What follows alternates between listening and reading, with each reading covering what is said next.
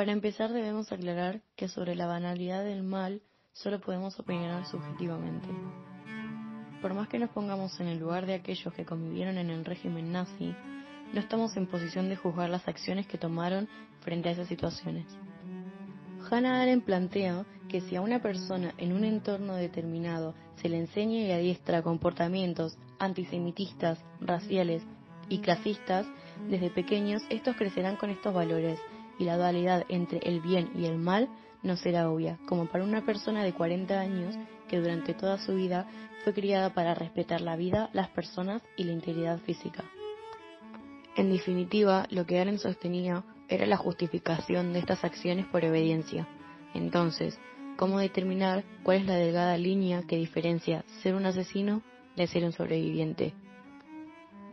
¿Podemos no ser asesinos solo porque nos obliguen a apretar el gatillo?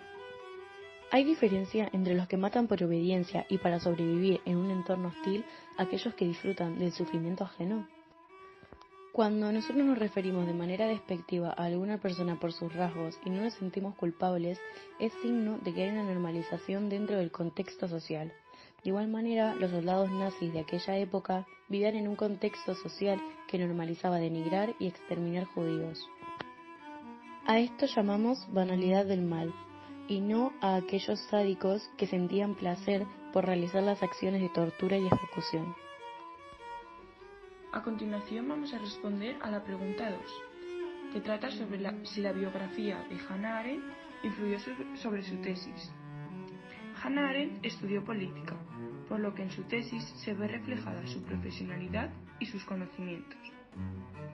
Arendt era una mujer judía, y como el resto de judíos durante el nazismo, fue perseguida y encerrada por ello.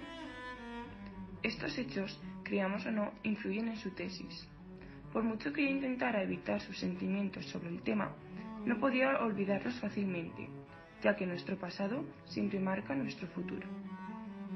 Además de ser judía, su biografía está muy marcada sobre sus relaciones personales con su profesor y amante Martin Heidegger. El filósofo como bien hemos visto en clase, estuvo implicado con el Partido Nacional Socialista Alemán.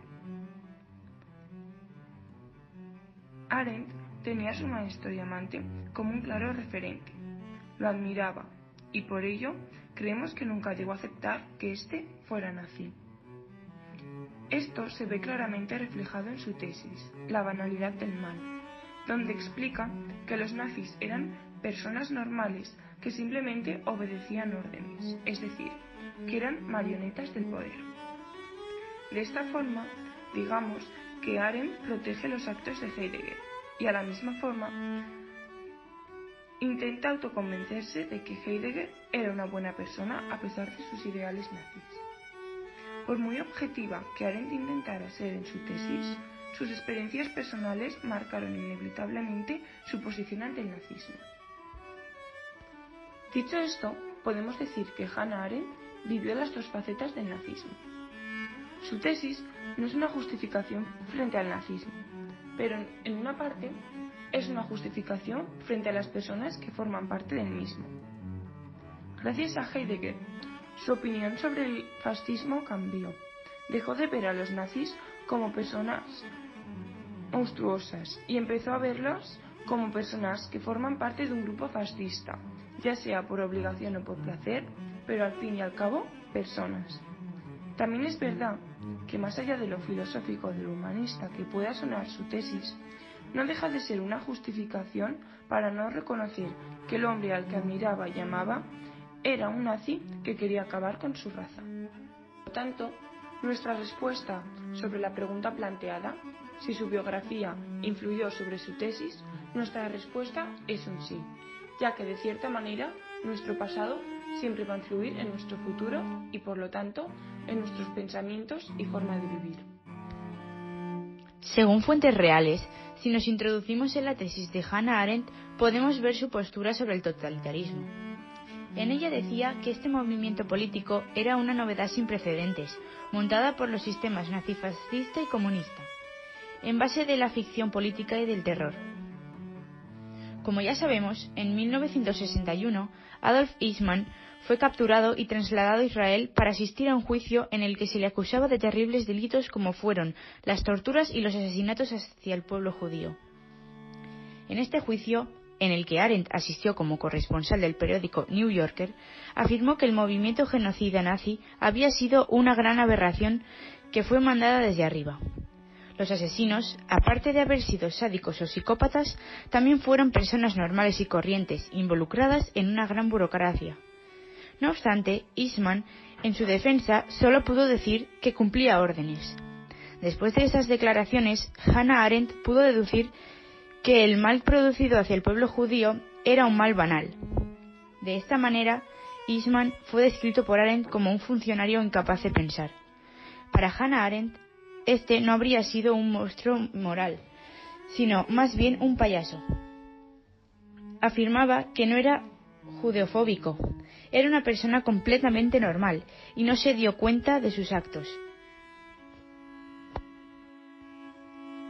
La banalidad del mal es ese concepto que afirma que personas capaces de cometer grandes males o atrocidades pueden ser aparentemente gente normal y no psicópatas como son considerados por gran parte de la sociedad hoy en día. ¿Por qué no se sentía culpable de la muerte y sufrimiento de millones de personas y aún así Hannah Arendt podía no denominarlo como psicópata?